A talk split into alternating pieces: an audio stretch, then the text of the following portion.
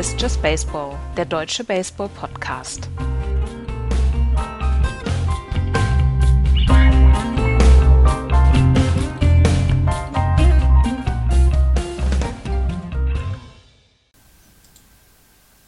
Es ist der 14. Juni 2023. Wir sind kurz vor der Halbzeit in der Major League Baseball und so langsam aber sicher haben sich die Bilder sortiert. Und äh, wir haben letzte Woche über uninspirierten Baseball gesprochen. Darüber sprechen wir heute auch wieder. Herzlich willkommen zu einer neuen Ausgabe von Just Baseball. Hallo Axel. Hallo. Hallo Florian. Schönen guten Tag. In einer hier abgesprochenen Job Rotation habe ich jetzt zum den, ja, den Beruf des Moderators übernommen, habe ich heute festgestellt. Bin, ich bin 2 zu 1 überstimmt worden. weil, du, weil du das so gut machst. Mhm. Und ähm, weil, ja. Darum halt. Darum halt. Ja. Weißt du, was du beim Intro vergessen hast? Nein. Zu sagen? Siehst du? Siehst du? Gleich die Kritik. NBA ist vorbei, NHL ist vorbei, ja. Football dauert noch. Mhm. Die MLB ist die exklusive Major League im Moment in Amerika. Für die M nächsten acht Wochen ja. ist sie die exklusive Liga der Major Leagues der großen vier Sportarten. Und jetzt haben wir die komplette Aufmerksamkeit für uns und den Baseball. So, und ab jetzt, ab jetzt mache ich keine Fehler mehr. Okay, kennt ihr denn die zwei Tage oder drei, sind es zwei oder drei, zwei Tage, an denen in den USA keiner der vier Ligen spielt. Also es kein Spiel von einer der vier Ligen gibt. Nein, Davon gibt es zwei im Jahr. Ähm, All-Star Break, weil zur Sommerzeit nur die MLB spielt und sonst ist immer entweder MLB, NHL, NBA, Football, irgendwas ist immer an irgendeinem Tag. Nur diese beiden Tage gibt es kein äh, äh, Spiel der vier Profiligen. Du bist eigentlich, eigentlich eine Fangfrage gewesen. Ja. Hätten wir wissen müssen. Hätten wir wissen können, hätten wir sogar wissen müssen. Ihr habt nicht damit gerechnet, dass ich so intelligente Fragen stelle. Ich glaube, das hätte ich anders ankündigen müssen. Das kennen wir in diesen zehn Jahren wirklich noch nicht. Intelligente Fragen von dir. Aber ich habe eine intelligente Frage für dich, Florian. Die Oakland A's haben gestern Reverse Boycott Day gehabt mit 27.000 Zuschauern im Oakland Coliseum haben sieben Spiele in Folge gewonnen und zeigen ihrem Besitzer John Fischer, was ein richtig langer, ausgestreckter Mittelfinger ist. Ich glaube, einen längeren gibt es derzeit nicht. Ähm, wirklich nicht. Also ich, ich, weiß auch nicht wo. Ich glaube nur noch Grealish zeigt gerade mehr Mittelfinger, sonst niemand im Profisport.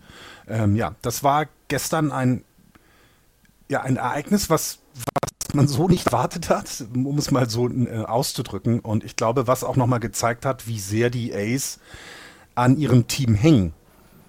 Und äh, ja, hat aber ja alles nicht geholfen, weil äh, der Besitzer, nein, äh, andersherum.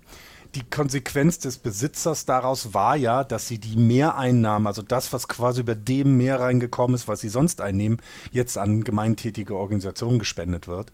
Also er dann auch noch er tut was Gutes, aber versucht einen kleinen Mittelfinger zurückzustrecken. John Fischer hat äh, die Zusatzeinnahmen, haben Sie, du hast es gesagt, an eine wohltätige Organisation, Organisation gespendet.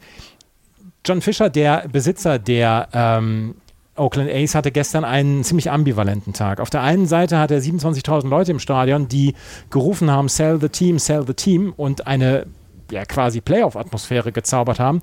Auf der anderen Seite hat der Senat in Nevada gestern, beziehungsweise die, die Stadtverwaltung in Las Vegas, bekannt gegeben, dass sie 380 Millionen Dollar zum Bau eines neuen Stadions, eines Stadions mit 30.000 Plätzen zur Verfügung stellen wird und dass ein 1,2 Milliarden Dollar Ballpark in Las Vegas ganz in der Nähe vom Strip entstehen kann. Ähm, Axel, wärst du Besitzer, wärst du John Fischer, wie hättest du diesen Tag gestern aufgenommen? Ähm, ich glaube, ich werde ziemlich ernüchtert, sagen wir es mal so. Äh, ich denke halt, dass John Fischer vorher wusste, was auf ihn zukommt. Ähm, ich glaube, du musst mit einer gewissen Portion Zynismus im Leib äh, leben, um äh, Owner eines einer, einer Major League Franchise zu sein. Und äh, ich glaube, du musst mit ganz viel Scheuklappen durch die, durch die Welt laufen und sagen, ey Leute, das ist mein Team, das ist meine Kohle, das ist meine Entscheidung. Und ja, auch wenn jetzt äh, 27.000 Leute mich auspfeifen oder mich aufrufen, äh, das Team zu verkaufen, daran halten muss ich mich nicht. Mhm. Ähm, ich weiß natürlich nicht, wie, wie frustresistent John Fischer ist. Ich könnte mir allerdings vorstellen, aufgrund auch der Historie der Ace, dass da eine gewisse dicke Haut bei ihm schon vorhanden ist und dass er das einfach sehr, ähm, sehr emotionslos hingenommen hat. Dennoch glaube ich, dass äh, das einen Eindruck hinterlassen kann, weil der, der große Impact ist, glaube ich, nicht dieser Tag an sich gewesen, nicht die 27.000 Leute im Stadion, sondern die relativ große mediale Aufbereitung dieses, dieses Tags. Und ähm, er wird es in den nächsten Tagen, Wochen, Monaten, bis dann halt endlich mal äh, eine Entscheidung stattgefunden hat, wird er danach gefragt werden und er wird äh, immer wieder darauf angesprochen werden und es, äh, er wird die 7000 Cell-T-Shirts gesehen haben, die über die Theke gegangen sind und so weiter. Ähm, ich glaube schon, dass er ja, dass er, dass er das wahrgenommen hat. Ich kann mir nicht vorstellen, dass das irgendwas an seinem Mindset geändert hat. Und ähm, zu den 380 Millionen, ist das wirklich ein ausschlaggebender Faktor Klar. bei einem 1,2 Milliarden Stadion? Klar, wenn du 30 Prozent ja. davon, ja, 30 Prozent davon finanziert ja, ja. Ja, ja, ja, ja, ja, die kriegst du ja nicht geschenkt. Nee. Aber du kriegst, du kriegst ja noch weitere Geschenke. Also du, du, äh, also du erhältst ja neben dem, also es sind ja nicht nur die 380 Millionen, sondern es ist ja auch, äh, dass bestimmte, ähm, bestimmte Gelder, die du in der Zukunft brauchen wirst, um den Ballpark modern zu halten, auch dann von der Stadt bezahlt werden muss. Wir haben das gerade Milwaukee erlebt. Die haben auch irgendwie einen ein, äh, die haben auch, als sie in den neuen Ballpark gezogen sind, auch äh, Geld von den Taxpayern bekommen, Taxpayers bekommen und die müssen jetzt was an ihren ähm, ähm, äh, an ihrem Stadion machen und da werden wieder Steuergelder mit verbraucht werden, damit der Ballpark up to date bleibt. Ja. Und das ist ja nicht nur hier so, das gleiche ist in, in, bei den Tampa Bay Rays so. Das ist überall dort, wo öffentliche Gelder drin sind, sind die ja nicht einmalig drin. Und ich, ich müsste mir den Deal nochmal genau angucken, aber ich meine, dass er ja auch, also dass, dass er auch Nachlässe bekommt für bestimmte Steuern, die er sonst bezahlen würde, weil er eben ja ach, so 30.000 Zuschauer, jeden 100, äh, 81 Spiele, 30.000 Zuschauer in dieses Stadion bringt ähm, und, und ja eben damit ja, Hotelübernachtungen und so weiter und so fort, glaube ich, gab es in der Vereinbarung auch eine, ähm, ein, dass er nicht so viel von den Steuern bezahlen muss, also Vergnügungssteuer ist jetzt mal in Anführungsstrichen.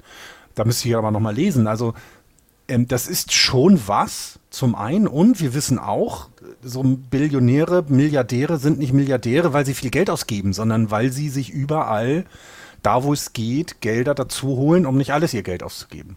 Mhm. Also das war schon wichtig. Ja, ja. Ähm, ich bin mir da noch nicht sicher. Auch diese ganze Geschichte mit Tropicana, mit dem, mit dem Hotel, das ist. Mir ist das alles noch ein bisschen zu shady, muss ich ehrlich sagen. Ich Die ähm, Bürgermeisterin von Auckland hat gesagt, dass sie eigentlich nur Tage entfernt waren davon von einer Einigung mit dem Staat und äh, mit den Investoren über ein 12 bis 18 Millionen Milliarden Dollar Projekt an der, am, am Water, am Waterfront dort ähm, How Howard's Terminal. Howard, Howard Terminal, genau. 12 bis 18 genau. Milliarden Dollar sollten da investiert werden und dann auch dort ein Baseballstadion gebaut werden. Und sie sagt, sie sprach von einer großen Enttäuschung. Und dann der äh, Vorsitzende des Fanclubs, derer, die diese Aktion mit Sell the Team und so weiter und diesem Reverse-Boycott gestern gebracht haben, die haben gesagt, wenn die MLB überlegt, äh, nochmal zwei Teams zu expandieren, dann sollen sie nach Oakland gucken. Und das fände ich einen sehr, sehr lustigen Kniff der Geschichte und des lieben äh, Baseballgottes, wenn äh, ein, ein Expansion-Team nach Oakland käme. Das fände ich lustig. Ja. Ähm, 30.000 Zuschauer sollen da reinpassen. Das wird dann das kleinste Baseballstadion in der MLB sein. Ähm, Der in Las Vegas. Markt TV-seitig. Ja, Einer ja, der ja, gut. kleineren Märkte TV-seitig. Darf Ja. man alles nicht vergessen. Aber Woran mich, woran mich das allerdings jetzt erinnert hat, mit den letzten Jahren John Fisher und den Oakland A's, wie er dieses Team komplett runtergerockt hat, das erinnert mich an den Film Major League mit dieser Besitzerin, die einfach Ja. nichts mehr getan hat, um, um dieses Team zu verbessern. Haben, haben wir ja gesagt, dass, Mhm. ich, dass sich das äh, genau so anfühlt. Nur, dass bis vor acht Tagen die Mannschaft nicht, ja, nicht vergleichbar war mit, äh, mit den Indianern von Cleveland. Ne? Und, äh, aber vielleicht sind wir jetzt genau in der, in, in der Turnaround-Situation. Vielleicht sehen wir jetzt gerade ein Team von Nobodies und ein Team, was zusammengestellt wurde, um möglichst zu verlieren, dass sie sich, vielleicht haben sie den Film geguckt in, äh, in, einem, in einem Team-Meeting und haben gesagt, ja, this could be us. Sieben Spiele in Folge gewonnen. Spiele. War eine gute Woche für Oakland. Das war eine wirklich gute Woche. Und sie haben jetzt, sie, sie, sie haben ja auch nicht gegen, gegen AAA-Teams gespielt. Sie haben jetzt Nee. einfach mal zwei von, sie haben jetzt erst die ersten zwei gegen Tampa Bay gewonnen. Davor haben sie drei gegen die Brewers gewonnen und zwei, ich weiß gar nicht, gegen wen sie vorher noch gewonnen haben. Pirates. Pirates. Zwei, zwei von drei gegen die Pirates. Ja, also äh, die Woche kann man also wirklich getrost als gut bezeichnen. Das kann man so sagen. Sie sind, sie haben die längste Siegesserie eines Teams, was einen Siegdurchschnitt von unter 200 hatte, mit diesen 10 Siegen oder 12 Siegen, die sie vorher hatten. Ähm, das, das Team mit der längsten Siegesserie seit 1895, die Louisville Colon Colonels und die 1885 Detroit Wolverines.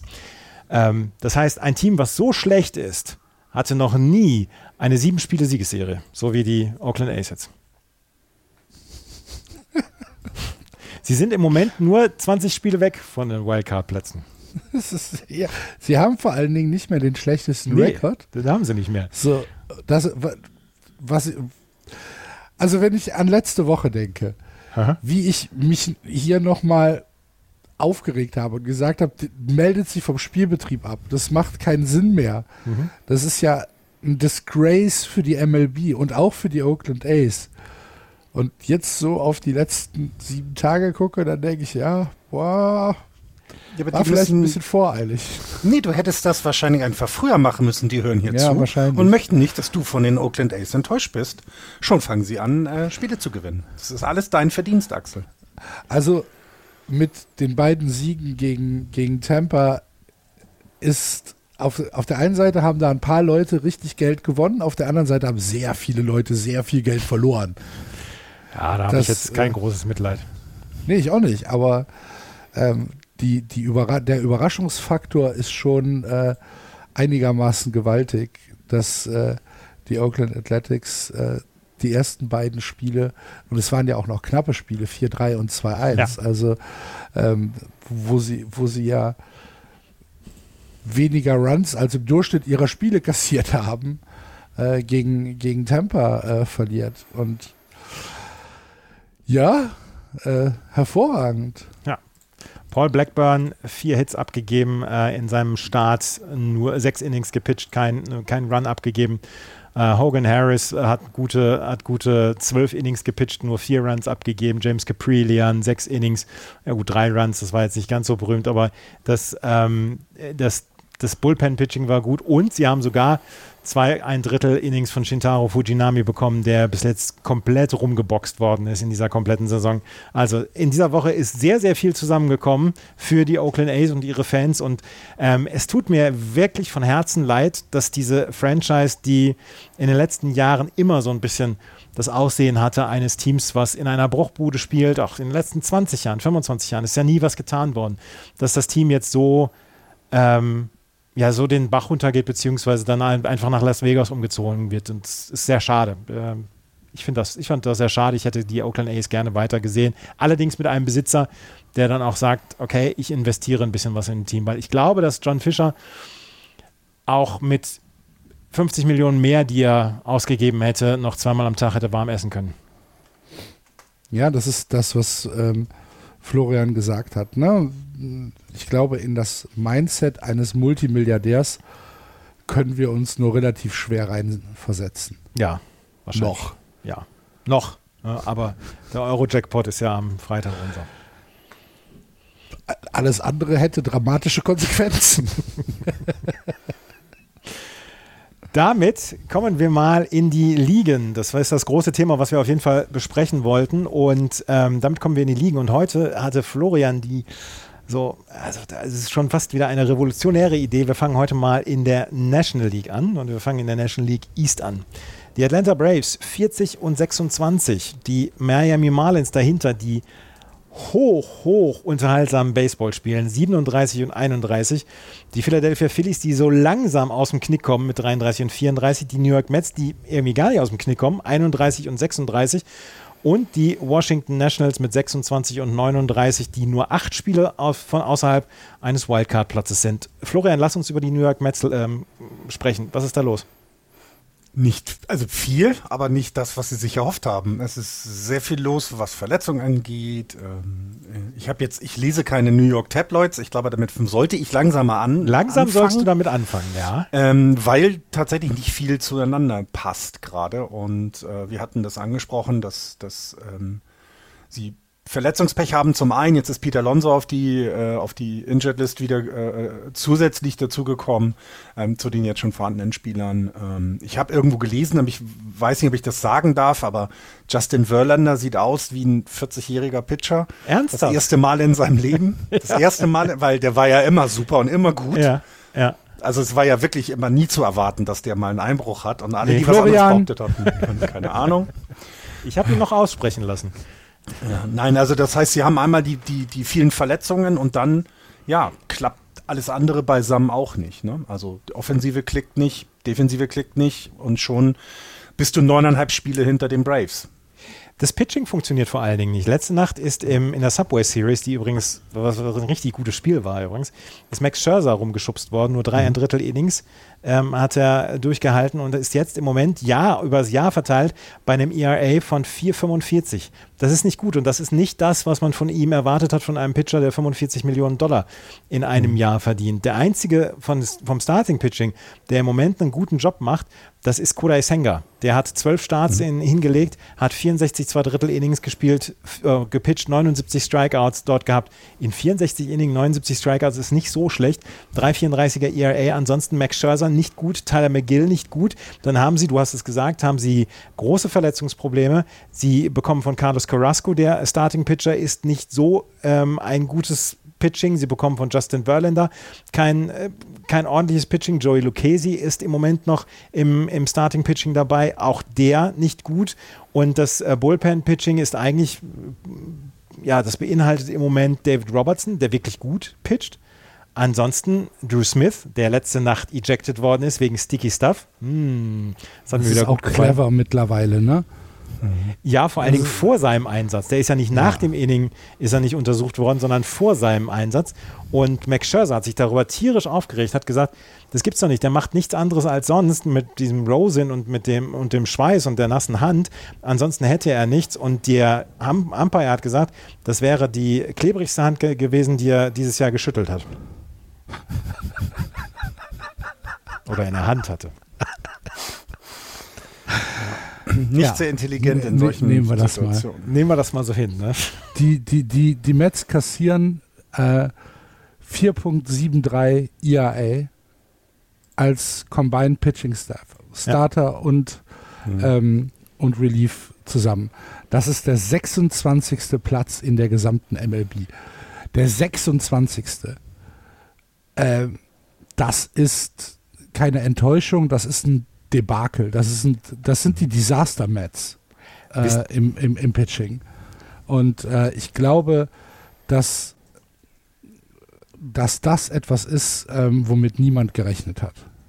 Wisst ihr, wo sie Platz 30 belegen? Also das schlechteste Team sind? In den, Äh, in den Errors. Ah, oh, siehst du? Guck an. Platz 29 übrigens die Red Sox. Mhm. Platz 15 MLB-weit Kike Hernandez. Aber das ist eine andere Geschichte. Aber es ist, es passt in der Defensive überhaupt nicht. Und dazu kommt dann, dass jemand, dass einer wie Pete Alonso, der die Offensive ja am Laufen hält, dann einfach mal mit einem gebrochenen, ich glaube, gebrochene Hand ist es jetzt, ne? Dass der einfach ausfällt und auf der Injury List landet. Ich meine, ja. wir haben bei den Yankees ein ähnliches Problem, die ohne Aaron Judge aufkommen müssen und die im Moment sehen, äh, wo, wo kriegen sie die zwei, drei Runs pro Spiel dann hergescored, weil niemand anders da ist. Aber auch die Mets haben dieses Problem in der Offensive und es gibt im Moment niemanden, der diese Offensive dann auch ja, tragen kann sei es durch den, äh, sei es durch den OPS oder sei es dann durch, ähm, durch die, den, den On-Base-Percentage beziehungsweise den Average. Der Einzige, der dort äh, höhere, ja, höheren Ansprüchen im Moment genügt, ist Brandon Nimmo, vielleicht noch mit Abstrichen Jeff McNeil, aber der hittet nicht für Power. Ansonsten hast du da wirklich nur mediokren Kram. Mhm.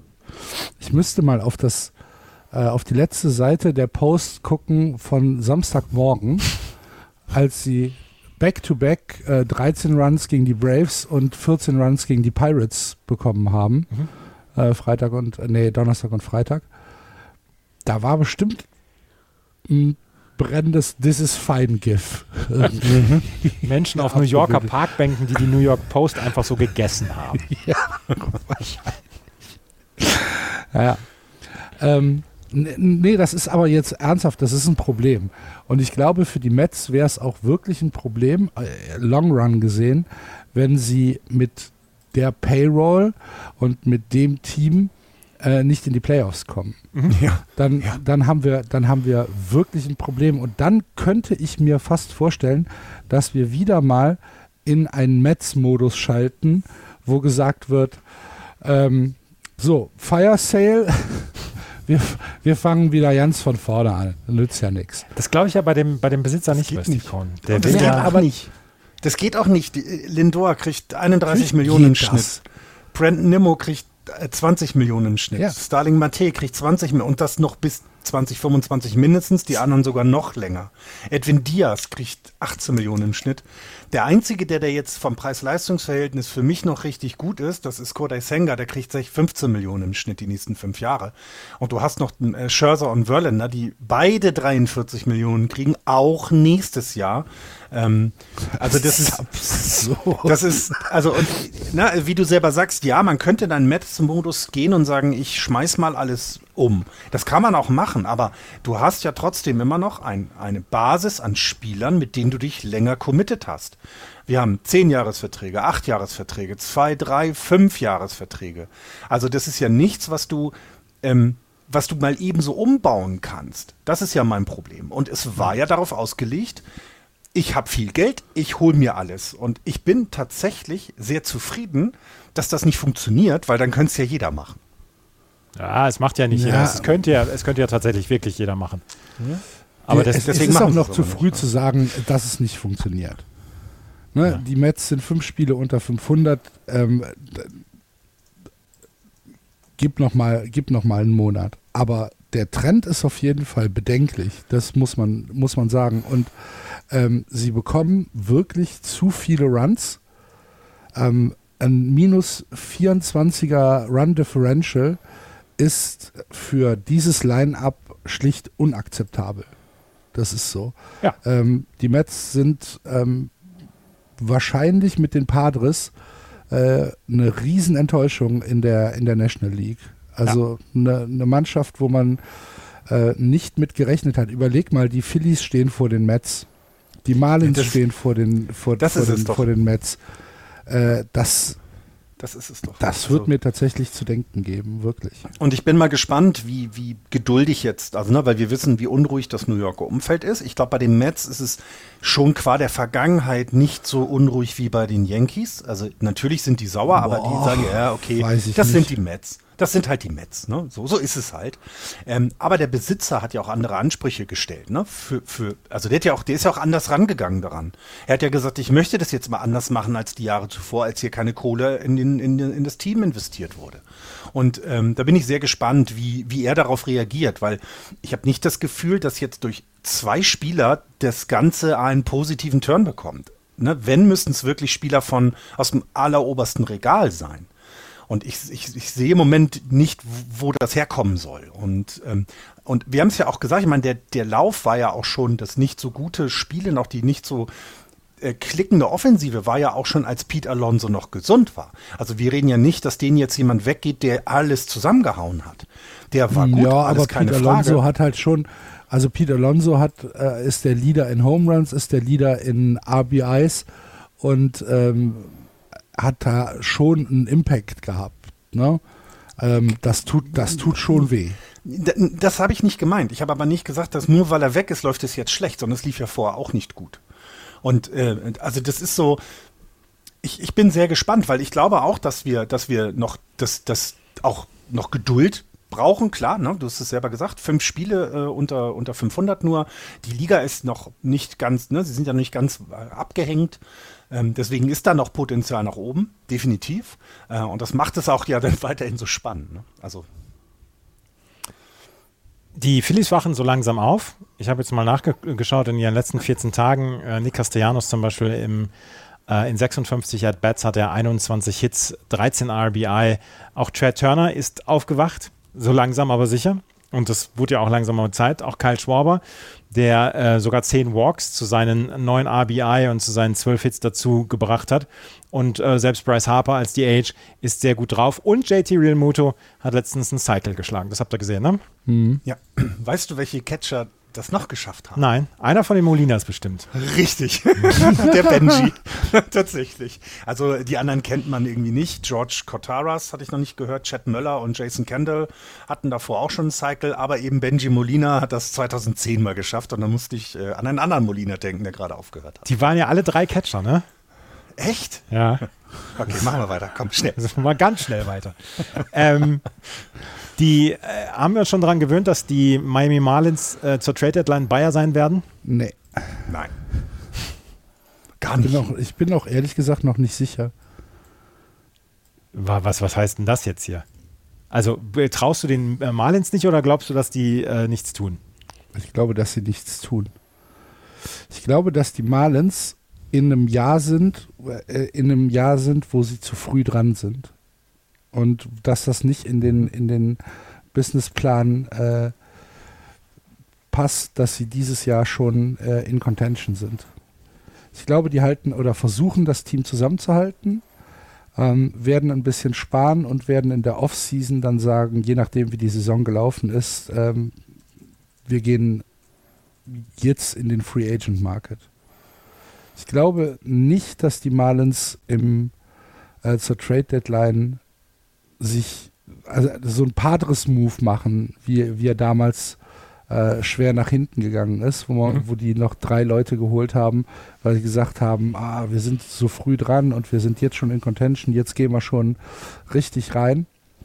Ich glaube, dass die Marlins äh, das nicht machen, weil ich habe das Gefühl, dass da tatsächlich ein, ähm, ein anständiger Plan hintersteht und dass sie sich ein Core-Team zusammengestellt haben, ähm, dass sie durch die Saison bringt und wenn sie dann am Ende in, in, ja, in die Playoffs kommen, wenn sie vielleicht eine Wildcard erreichen, dann ist super.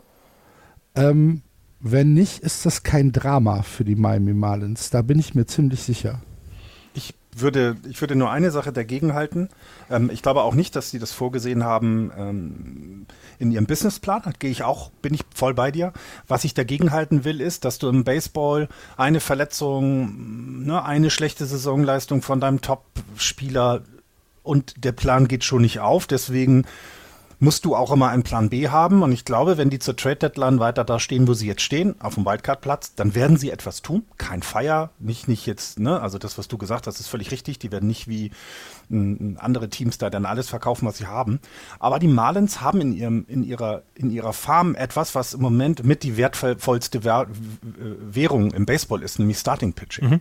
Die haben viele junge Starting Pitcher, von denen sie noch welche traden könnten, weil viele von den jungen Starting Pitcher bereits schon in der Major League spielen und auch weiterspielen werden. Also ich glaube, sie haben halt genau das gut in der Hand, was dazu, was sie dazu bringen könnte, noch einen erfahrenen Spieler mehr zu holen. Und das reicht ja vielleicht, um in den Wildcards zu bleiben, nicht um die Braves anzugreifen. Ich glaube, da wird was passieren, aber nicht so ein Fire Sale. Die Marlins haben eine relativ tiefe Farm. Du hast es gesagt, Yuri Perez ist nach wie vor ihr Top-Prospect. Der ist allerdings jetzt schon in der Major League angekommen. Max Meyer, hat der nicht mal bei Schalke gespielt?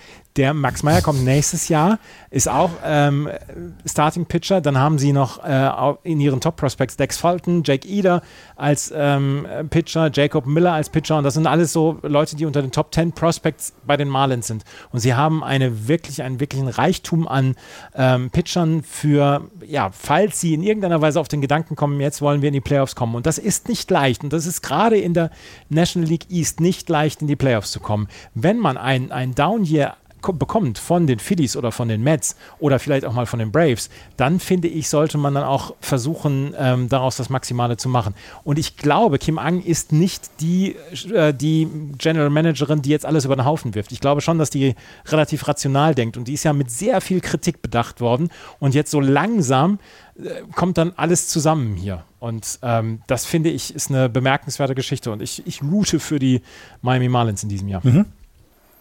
Ja, mal gucken, wen sie vor den Jacksonville Jumbo Shrimps, und so heißt das AAA-Team, dann noch hochholen. Ich finde, das ist ein hervorragender ja. Name. Forrest Gump ist der Hauptsponsor. Baba ja. Gump Shrimps. Baba Gump Shrimps, ja. ja. Luis Arraez nach wie vor auf 400er Kurs, bei Betting Average im Moment auf 3,82 zurückgefallen, hatte eine schlechte Phase in den letzten Tagen. Ähm, vielleicht kommt er da wieder hoch. On Base Percentage 4,31. Ja, 3,82 Luis Arraez. Naja. Ähm, ein Wort zu den Atlanta Braves in der ähm, Division, innerhalb der Division haben sie einen äh, Rekord von 17, äh, 17 zu 6. Ist nicht so schlecht. Nee. Na, die Braves, die nach wie vor äh, eine ganze Menge richtig machen. Sie haben Michael Harris II, haben sie einen großen Vertrag gegeben, den hat er bislang noch nicht erfüllt, aber das kann ja noch werden und äh, der ist ein sehr, sehr junger Spieler. Haben wir noch was zur National League East? Ich nicht, nein. Nee. Dann kommen wir in die National League Central, über die wir, glaube ich, relativ schnell rübergehen können. Die Pittsburgh Pirates führen mit 34 und 31. Dahinter die Milwaukee Brewers 34 und 33. Dahinter die Cincinnati Reds, die die letzten vier Spiele äh, gewonnen haben, mit 33 und 35. Zweieinhalb Spiele vom Wildcard-Platz entfernt, zweieinhalb Spiele von der National League Central Division entfernt. Die Chicago Cubs 29, 37 und die St. Louis Cardinals mit 27 und 41. Die erste Nachricht zu den Cardinals Cardinals. Sie werden wohl 2024 das Field of Dreams Game gegen die San Francisco Giants haben. Aber nicht im Ballpark des Field of Dreams, wo Field of Dreams gedreht worden ist, sondern im Ballpark, wo 42 damals gedreht worden ist. Ja, im Rickwood Field mhm. äh, in Birmingham, Alabama. Ähm, das hat die MLB ausgesucht, weil Willie Mays dort damals in der Negro League mit den Birmingham Black Barons gespielt hat. Ähm, Willie Mays, ein relativ guter Baseballspieler in der Vergangenheit der Giants, ähm, dem man auch nicht irgendwelche Statuen hinstellt oder so, sondern also, also der äh, wirklich einer der besten Baseballspieler aller Zeiten hat da gespielt. Und ja, ähm, dann spielen sie das Spiel gegen die Cardinals dort. Äh, Finde ich eine tolle Sache. Ähm, auch mal um weiter das voranzutreiben, dass man Spielern und Ballparks und, und, und, und Clubs der Negro League einfach noch mehr Raum gibt, mehr Aufmerksamkeit schenkt, was ja die MLB ja weiter vorhat. Erstens das und zweitens finde ich nach wie vor, dass diese Tradition des Field of Dreams Game, dass die wirklich gepflegt werden sollte, weil die gerade die Major League Baseball und Baseball an sich hat so eine Fülle an tollen Filmen, dass man sowas nutzen sollte und wir haben 3000 Spiele im Jahr in der Saison, in der, in der Regular Season. Dass man so zwischendurch einfach mal ein paar Spiele hat, die auf entweder historischem Grund sind oder dass man auch die Internationalisierung vorantreibt, jetzt mit London Games in zehn Tagen, ähm, oder dass man in historischen Ballparks spielt und so. Ich finde, das ist eine Riesenidee und ich mag das total gerne. Hoffentlich gibt es auch da eine Wemserei. Wie heute Nacht. Wie letzte Nacht, ja. ja. Florian, was war da los? Lamont Wade so Jr. war involviert. Ja, genau, die, äh, genau, die, ist, er stand an der Second Base und das Inning war vorbei. Ich habe es im Radio gehört, ich habe es nicht gesehen. Und dann kommt der äh, Giants-Kommentator zurück und sagte, ja, doof, dass wir in die Werbung gegangen sind. Wir haben gerade Bench Clearing ähm, Schubserei ähm, oder nein, nicht Schubser, noch nicht mal Schubserei ja. äh, verpasst. Ähm, ist es noch nicht klar, ja, Poserei, genau, dieses Halt mich fest, halt mich fest äh, äh Gepose von Wade Jr.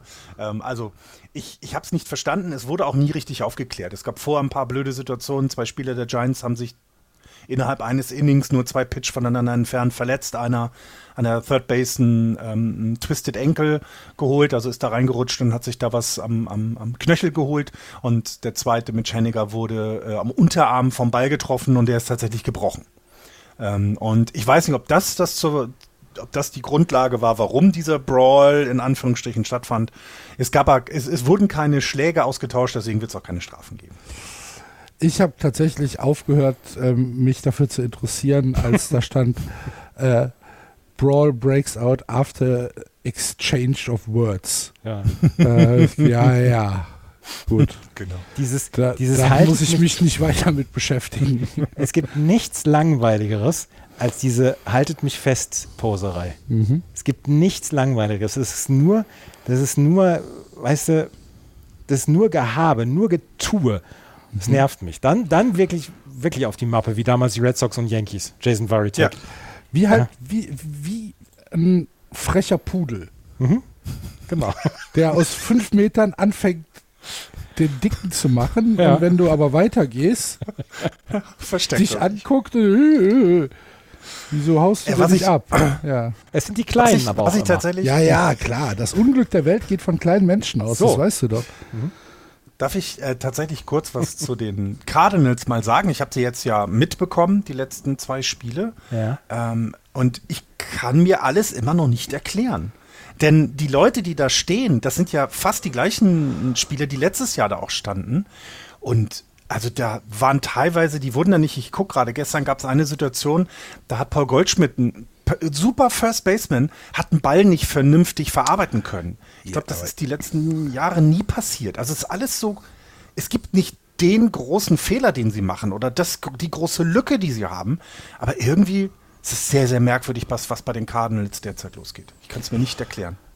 Die Cardinals, das, ich glaube, das große Problem der Cardinals äh, ist ähnlich wie bei den ähm, wie bei den Mets äh, tatsächlich das Pitching, weil das Betting ist, ja, es ist nicht herausragend, aber es ist schon besser als äh, ihr, ihr Rekord.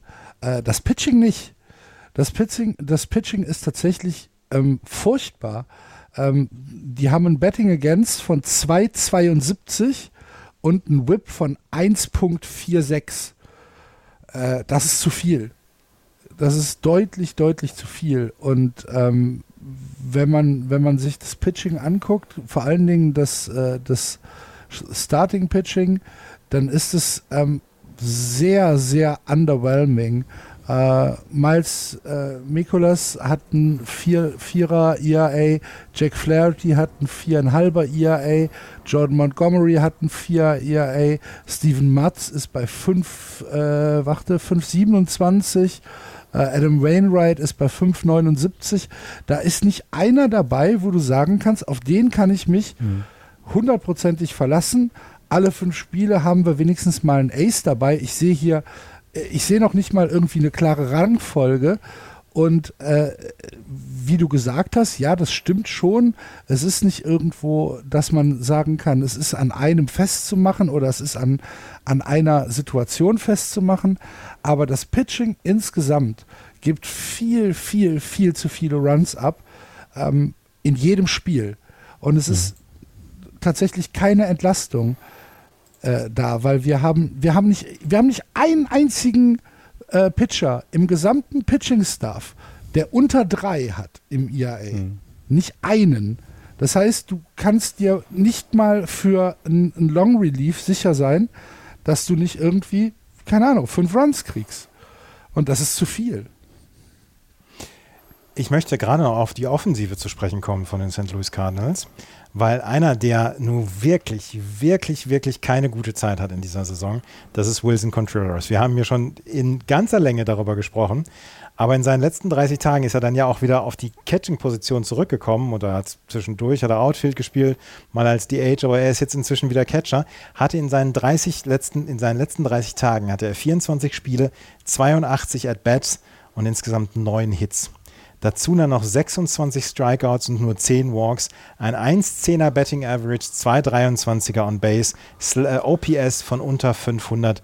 Das ist einfach nicht gut. Er selber sagt, er weiß nicht, ähm, ob, dass er, oder er erinnert sich nicht, dass er schon mal eine solche Krise hatte in seiner Karriere. Ein Spieler, der mit sehr viel Vorschusslorbeeren geholt worden ist, weil er einen der Molinas ablösen sollte. Es ist immer schwer, in die Fußstapfen einer Legende zu treten, aber die Saison bislang für Wilson Contreras ist sowas von gebraucht. Der einzige, der im letzten Monat offensiv abgeliefert hat, das war Nolan Arenado, der 19 RBI gebracht hat, der ins, insgesamt 6 Doubles, 7 Home Runs, 31 Hits in 93 At-Bats hatte. Das ist ordentlich, das ist wirklich gut. Der Rest ist komplett unterdurchschnittlich und Wilson Contreras ist das Gesicht dieser in diesem Jahr so verlorenen Franchise St. Louis Cardinals. Und in zehn Tagen spielen sie gegen die Chicago Cubs, die London Games und da denke ich, Mensch, MLB, da hättet ihr euch zwei andere Teams suchen müssen. Tatsächlich. Das ja. ist halt so. Bielefeld gegen Hannover. Ja. Und wisst ihr, wer auf Sport 1 kommentiert? Du. Ja, natürlich. Hervorragend. Mhm. Bist du in London? Nein, leider nicht. Ah, schade. Aber beide Spiele auf Sport 1. Cool, cool, cool. Mhm. Dann ist das da schon mal eine absolute Sport 1 Plus oder tatsächlich Nein. Sport 1? Sport 1 am Samstag 19 Uhr und am Samstag 16 bis 19 Uhr, 16 bis 18 Uhr auf, nur auf sport1.de, 18 bis 19 Uhr dann auf Sport 1. Hervorragend. Mhm. Also Leute, einschalten, Sport 1 und äh, Andreas zuhören. Und Jens Hulber. Der ist der Co-Kommentator. Grüße bitte. Richtig aus. Die Cincinnati Reds haben einen ESPN-Beatwriter, der in All Caps geschrieben hat: There is unabated joy spreading in Cincinnati because its young baseball team is fun as hell. Let me tell you about it. Wir haben über Ellie de la Cruz gesprochen. Ellie de la Cruz, der in dieser Saison oder in dieser letzten Woche einen Rekord aufgestellt hat für die schnellste Zeit von First to Third Base und von Home to Second. Der ist extrem fix. I am the fastest man on earth. ja. Es ist, es ist ja unfassbar, wie die Beine da. Und der ist ja nicht klein. Also, nee, der ist, der ist zwei Meter groß. Na, genau. So, der hat natürlich, aber der muss, das ist ja irre. Also, was der da im Moment für Freude versprüht und Spaß macht, ist unglaublich. Unfassbar. Wisst ihr, wie das aussieht? Wie bei Bugs Bunny der Vogel Strauß, der in die Luft springt und dann ja. vorm Kojoten wegläuft. Ja. Das ja. ist eins zu eins ist das die Motion.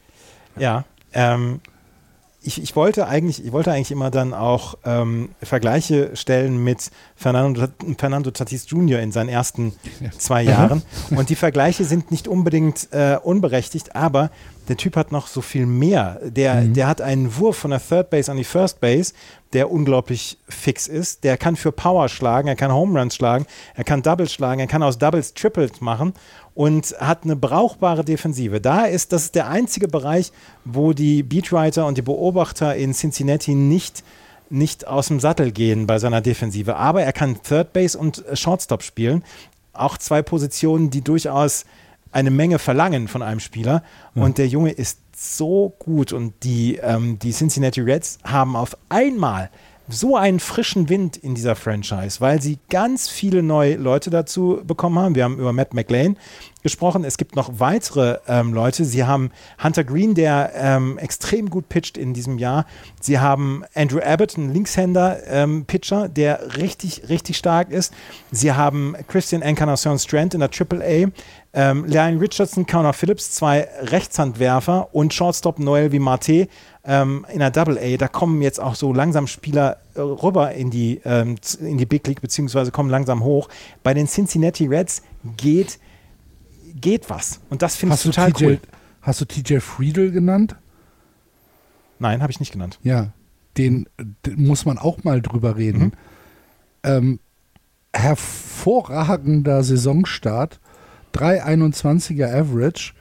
Ähm, ist jetzt nicht der Power-Hitter, ist auch nicht der RBI-Hitter, aber kommt on Base und hat im Centerfield ähm, macht er, macht er einen super souveränen Eindruck. Und äh, ich bin, äh, also den hatte ich tatsächlich auch nicht auf dem Zettel. Ne? Wenn, auch, auch wenn, die anderen nicht, auch die anderen ja. finde ich nicht, die jetzt da sich so hervorstellen. Ne? Das ist genau richtig. Das sind Spieler, die wir Ich meine, als wir die, diese Division uns angeguckt haben, haben wir, glaube ich, alle uns in die Augen geguckt und haben gesagt, die Reds werden letzter. Das ist ein tolles Team, die, da, da kommt viel, alles super. Ah nee, du hast die Cups wahrscheinlich wieder als letzter, Axel. Ne? Ja. Ich hoffe ähm, sehr. Ansonsten habe ich ein Problem. Und äh, ne, das ist alles gut. Und dann hast du eben so, so, so Namen, die dir vorher nicht bekannt waren. Und ich glaube, das ist auch das, was den Fans so die letzten Jahre nicht ganz so gut gefallen hat, ähm, dass eben da ja so No-Names rumgelaufen sind. Aber ne, dieser Rebuild sorgt ja dafür, dass es diese No-Names eben junge Spieler sind, die dann irgendwann hochkommen, wie sie es jetzt gerade tun. Und das macht, ich glaube, das ist auch für, für diese ja doch arg gebeutelte, in den letzten Jahren arg gebeutelte Franchise, ist das auch sehr, sehr wichtig, dass dieses junge Team ähm, ja so viel Spaß macht und vor allem ja dann auch jetzt Teams hinter sich lässt, äh, die das nun überhaupt nicht. Also ich meine, es sind sechs Spiele, ähm, die sie jetzt Vorsprung auf die Cardinals haben. Ich glaube, das hätte jeder Cincinnati Reds-Fan zu diesem Zeitpunkt der Saison mit Kusshand genommen. Ja, ja, definitiv. Ja. Und ähm, MLB.com oder, oder ESPN, einer von beiden hat gesagt, Must-Watch-TV momentan, die Cincinnati ja. Reds. Und dass wir das mal wieder nach den ganzen Jahren sagen, weil wir machen diesen Podcast seit knapp zehn Jahren und in diesen zehn Jahren hatten die Cincinnati Reds eine einzige Winning Season. Eine einzige. Und das ist genau das, was das ist ja, da ist jetzt das erste Mal ein Plan zu sehen, finde ich, in den letzten zehn Jahren. Du hast, du hast nie einen richtigen Plan gehabt, wie wollen wir das jetzt machen. Und äh, das passiert nun endlich und äh, das ist und eben so schön spektakulär. Ich mach, das macht, das macht dann wirklich richtig Spaß, finde ich. Ja. Haben wir noch was zur äh, Central Division? Möchtest ja. du noch was über die Chicago Cubs sagen, Axel? Nein, ich Nein. möchte was über die äh, Pittsburgh Pirates sagen, oh, weil bitte. ein verdienter Spieler ähm, vorgestern, vorvorgestern seinen 2000. Saisonhit hatte. Ah. Andrew, Andrew nicht, McCutcheon. Ähm, nicht seinen 2000. Saisonhit, sonst. Äh, äh seinen 2000. Karrierehit, Entschuldigung. Das schafft Karriere nicht Shohei. aber nur knapp nicht. Und ähm, das war, das ist auch etwas, ich meine, äh, neben dem, dass wir jetzt über die Reds viel geredet haben, die Pirates sind wieder an der Spitze, ähm, haben sich da irgendwie hochgeschmuggelt Niemand weiß so richtig warum, im, im eigentlich. Ähm, und sie haben so schöne Geschichten, dass ja McCutcheon vor der Saison wieder zurück zu den Pirates, zu dem Team, wo er gedraftet wurde und hat jetzt seinen 2000. Hit. Ähm, er ist auch nicht mehr weit von 300 Homeruns entfernt. Ähm, also eine schöne Geschichte, mit der wir die NL Central abschließen können. Dann gehen wir in die National League West. Die Arizona Diamondbacks 41 und 26. Dahinter die LA Dodgers 38 und 29. Die San Francisco Giants 35 und 32, 3 über 500. Die San Diego Padres 32 und 34 und die Colorado Rockies mit 29 und 40, nachdem sie zwei Spiele jetzt schon bei den Red Sox gewonnen haben. Die, wenn wir über die Cincinnati Reds sprechen, dass sie Must-Watch-TV sind. Florian, du bist ein intimer Kenner der National League West. Was sind dann die Arizona Diamondbacks? Diamondbacks? Sie sind nicht so spektakulär wie die Reds, aber sie, man kann sie sehr gut angucken, definitiv. Sie haben eine gute Mischung aus Offensive und Defensive, wie ich finde. Es gibt jetzt keinen absoluten Topstar bei ihnen in den Reihen, so wie es bei anderen ist. Dafür eben regelmäßig Spieler, die vernünftig auf den Ball hauen, die auch klatsch sind ähm, und vor allem mit Zach Gallen derzeit äh, und Mary, äh, Merrill Kelly, beides Pitcher, die ja, um Cy Young mit pitchen können. Und ich glaube, das beschreibt es am besten. Die sind offensiv das viertbeste Team, was die Runs angeht. Also es ist immer was zu sehen bei denen. Und im Pitching sind sie nicht so weit da oben dabei, ähm, sind also nicht äh, zu den Top-Teams, aber naja, in dem Fall ist es wahrscheinlich so, dass Offense wins, ähm, wins Games in diesem Fall, weil da, darüber kommen sie denn am meisten. Ähm, und, und ja, es ist, es ist merkwürdig, weil Axel hat es in der Vorschau gesagt, ne? die Diamondbacks ist ein Team, auf das man gucken sollte. Und jetzt gucken alle drauf, und zwar mit, mit teilweise Fragezeichen in den Augen, denn sie führen vor den weiterhin ja starken Dodgers diese Division an. Und sie haben mit Corbin Carroll, ähm, glaube ich, den Spieler, der äh, den Rookie of the Year gewinnen wird. Der, ich habe jetzt mal gerade geguckt, die letzten 30 Tage von Corbin Carroll. 97 at bats, 35 Hits, 24 Runs batted in, 14 Walks, 20 Strikeouts, 361 Batting Average, 457 on Base, 1220er OPS, also On Base Percentage plus Slugging, was dann ja auch die, die Power des äh, Hitters mit berücksichtigt. Corbin Carroll hat eine extrem gute Saison und er hat spektakuläres Haar. Es ist der 14. Juni und Andreas hat Corbin Carroll zum Rookie of the Year gemacht. Mhm. Ich gehe davon aus, dass er spätestens am Wochenende eine Season-Ending-Injury Es wäre, es wäre sehr, sehr schade, wenn er das hätte. Tatsächlich, ja. Ja. Ich bin nicht unbedingt ganz ein, ein Freund seines Habitus, aber äh, der Mann ist schon let spektakulär. The, let the kids play. Ja, ja, absolut. Andreas. Absolut. Ja, ja, das, ja, ja, ne, absolut. was, was für den einen gilt, muss auch für den anderen gelten. Das, da, Und da das hast ist, du vollkommen recht, da hast du vollkommen recht. Ähm, wie gesagt, er hat spektakuläres Haar und deswegen habe ich ihn schon mit Prince Charming aus Shrek verglichen. Ähm, der, der würde nämlich auch so, mit Zeitlupe kann er sein Haar so äh, verschleudern. Und, äh, das kann auch Corbin Carroll. Und du hast es gesagt, sie haben allerdings eine Schwäche und das ist die Tiefe des Starting Pitchings. Und da werden sie wahrscheinlich zur ähm, Trading Deadline was machen, weil äh, wir, wir gehen doch jetzt davon aus, dass die, ähm, dass die Arizona Diamondbacks Buyer sind zum, zur Trade Deadline. Oder Ja. sind die, sagen die auch, nö, Nee, wir sind nee, noch nee. ein Jahr draußen. das, ist, das ist eine andere Situation als bei den Marlins, weil die ähm, Diamondbacks sind tatsächlich 15 Spiele über 500, führen die Division an, die starke Division, Dodgers, Giants, Padres. Und ähm, das ist eine Chance, ich glaube, die kannst du nicht liegen lassen. Da kannst du nicht planen, dass es nächstes Jahr anders wird, weil das ist ähnlich wie in der American League East. Ähm, da kann sich innerhalb von einer Saison oder in, innerhalb eines Trade-Fensters äh, kann sich die ganze Division nochmal auf den Kopf stellen. Und da musst du, glaube ich, jedes Jahr anders handeln, als, äh, als das in der National League East der Fall ist. Ähm, das ist, ist meines vielleicht dein Erachtens Fenster, nicht zu, ne? Ja, ne, es ist meines Erachtens nicht zu vergleichen. Ich glaube, dass die. Arizona Diamondbacks Bayer sein werden äh, und dass sie ins, äh, ins Pitching gehen. Und ich könnte mir sogar vorstellen, dass sie ähm, zweimal Starting, einmal Long Relief äh, anvis anvisieren.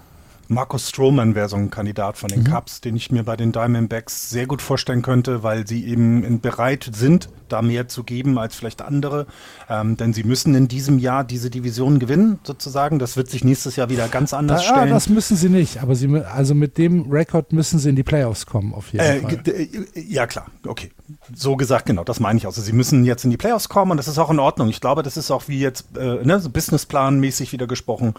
Das steht auch auf dem Zettel, dass sie angreifen wollen und wenn das jetzt so gut klappt und sich das so hält, ne, jetzt mal irgendwelche blöden Verletzungen und so äh, ausgenommen, bin ich da ganz bei dir. Ähm, sie wollen das jetzt auch und ich glaube, äh, wenn sie dann nur ein bisschen, wie du es gesagt hast, ne, ein oder zwei Starting-Pitcher plus ein Relief-Pitcher, dann sieht das auch schon wieder komplett anders aus. Ähm, dann, dann wird ja die Defensive wieder ein bisschen stärker. Ich finde die 319 Runs, das ist die meisten kassiert in der, in der West. Äh, ähm, äh, ähm, von den Top-Teams, also bis auf die, die Rockies, die haben natürlich weniger. Das, das ist nicht gut und da müssen sie dran äh, arbeiten und das werden sie dann auch tun. Ähm, ich, bin, ich bin eher gespannt, was die Teams, die dahinter sind, jetzt noch machen werden. Also das ist so ein bisschen, ähm, ich glaube, die Dodgers machen sich da am wenigsten Kopf. Ähm, was sie zur Trade Deadline haben, die haben andere Pläne vor. Bei den Giants hat Fahan Saidi schon angekündigt, dass sie aggressiv sein werden zur Trading Deadline, ähm, was auch immer das dann heißen mag. Aggressiv Ähm, Match Henniger shoppen, weil der sich gerade den Arm gebrochen hat. Ja, genau. Und ja, und bei den Padres ist es ja, kommen wir gleich noch zu, das ist ja sowieso, da ist ja alles offen derzeit. Die werden natürlich kein Fire Sale machen, aber irgendwas muss ja, na, wenn jetzt bis zur Trading Deadline weiter die Wildcard so nah ist, äh, wird ja was passieren und dass sie sich weiter verbessern und äh, das wird nicht die, äh, da wird nicht Gary Sanchez die Lösung sein, äh, sondern da werden noch andere Dinge passieren. Übrigens da auch, ne, alle vier Teams, ähm, die ersten vier Teams alle mit einem positiven Run Differential. Immer eine Aussage, dass in dem Team eigentlich sehr viel Pot in allen sehr viel Potenzial, offensives Potenzial steckt, äh, nur eben auf der Pitching-Seite vielleicht nicht alles gerade zusammenpasst. Machen die Dodgers was zur Trade Deadline oder lassen sie einfach den Kader so, wie die Saison angefangen hat? Also, wa was genau sollen sie machen? Ich weiß es nicht. Ich weiß es nicht. Sie warten auf Shohei Otani. Sie wollten unter, Ja. unter, die, äh, unter die Luxury Tax kommen in diesem Jahr. Und ich gehe davon aus, dass sie, dass sie alle Chips in die Mitte schmeißen, wenn es darum geht, Shohei Otani ähm, den Umzug innerhalb der Stadt schmackhaft zu machen nächste Ja. Saison. Plus, die, plus die also- Rolex, plus die Rolex, die sie in die Mitte legen, plus Genau, sie haben alles, genau. was sie haben werden, werden sie auf, den Tisch packen, damit Shohei Otani in LA bleibt, ja. Ja. Ähm, äh, machen Sie was. Also äh, es ist ja durchaus, sind ja, sind ja Spieler zum Einsatz gekommen bei den LA Dodgers in diesem Jahr, die man so nicht unbedingt immer erwartet hätte. Und dass man jemanden wie Mookie Betts zwischendurch ähm, auf die, auf die Shortstop-Position setzen muss, weil es nicht anders klappt im Moment, dann muss man schon sagen, dass der, dass der Roster Verstärkungen gebrauchen könnte. Aber sie können auch sagen, gut, wir, wir warten dann nochmal auf, ähm, auf die Rückkehr von Dustin May, äh, Julio Urias und dann sind wir schon alle fein. Es ist ja ein Team, die Dodgers, die das, sich das leisten könnten. Deswegen ist meine Frage, machen sie irgendwas? Ich glaube nicht. Also nichts Großes. Nee, glaube ich auch nicht. Es könnte sein, dass sie, dass sie vielleicht sogar den einen oder anderen abgeben. David Peralta zum Beispiel wäre so jemand, ähm, den kannst du, glaube ich, ohne Probleme abgeben. Kriegst du noch einen Trade-Chip für, hast du noch mal Geld? Auf Geld ESPN gespart? wurde, wurde gemutmaßt, dass sie sich vielleicht, ähm, dass sie sich vielleicht Tim Anderson anschauen von den White Sox. Ähm, ich glaube, auf Shortstop. Ja, Genau. auf Shortstop müssen sie gucken, ähm, weil bei Tim Anderson, glaube ich, auch ein Change of Scenery gut tun würde gerade. Ja. Ähm, und, äh, und sie haben ja mit, dem, äh, die Dodgers haben mit Miguel Vargas, haben sie jemanden, den sie aufbauen wollen. Vielleicht war das das Jahr zu früh. Ne, sie hatten da auf der Position jemanden, der fantastisch war mit Trea Turner. Jetzt kommt halt ein Rookie oder ein, ein, ein jüngerer Spieler hinterher, dass der nicht die Leistung von ihm übernehmen kann, ist absolut klar. Aber, hast es ja selber gesagt, Mookie Betts muss dort so teilweise aus, aushelfen. Und ich, ich glaube, du tust gut daran, wenn du auch Mookie Betts, jemanden wie Mookie Betts im Right Field hast, denn er ist auch ein fantastischer Right Fielder. Ich meine, es trauen sich immer noch Leute gegen ihn an die Homeplate zu rennen und er wirft regelmäßig Spieler dort aus. Ähm, ich weiß nicht, ob ihr das wusstet, dass der da so gut ist im, im Outfield. Ihr guckt ja nicht so in den Westen. Ähm, und deswegen glaube ich auch, dass sie kleinere Dinge tun. Ähm, sollte der, der große Fisch auf dem Markt sein zu dieser Trade Deadline, da sieht es ja noch nicht nach aus, dass Shohei Otani getradet werden würde, sehe das komplett anders aus. Deswegen Kleinigkeiten werden passieren, definitiv. Und ähm, die Dodgers gucken, dass sie in die Playoffs kommen und vielleicht sogar, wenn die guten Leute wieder zu, also die guten Pitcher, die gerade fehlen mit Dustin May und ähm, äh, Walker Bueller ja auch noch, der ja nun leider auch Tommy John hatte dann letztes Jahr. Ähm, und Julio Ju- äh, Urias, dann ist Noah Syndergaard ja auch noch in der Lage, wieder mal ein paar äh, Innings zu übernehmen, der im Moment auch auf der 15-Day IL ist. Wenn die dann wieder zurückkommen, sieht es auch, glaube ich, ganz anders wieder bei den Dodgers aus und gerade Richtung Ende. Syndergaard ist allerdings auf Was- der Injury List, weil er, weil er die letzten Wochen wirklich miserabel gepitcht hat. Ja, ja, genau. Ja. Es, es steht Was hier auch nur mit- Blister. Was ist mit, was ist mit äh, Bobby Miller? Kann der eventuell hochgezogen werden zur Trade Deadline? Der, der spielt ja schon. Das, Der spielt schon. Der hat ja. schon seine ersten Würfe Ach, gehabt.